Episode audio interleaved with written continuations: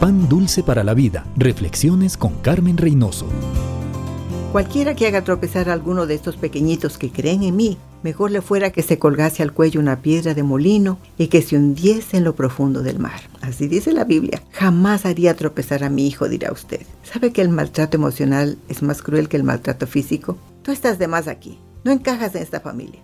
Nunca te quisimos. Tú estorbas. Eres una vergüenza para nosotros. Fuiste un accidente.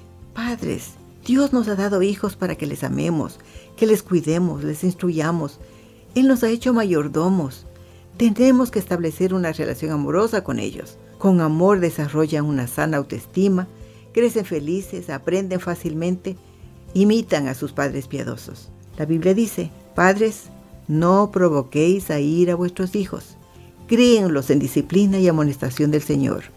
Padre mayordomo, ¿es ese su estilo de padre? Ojalá que sí.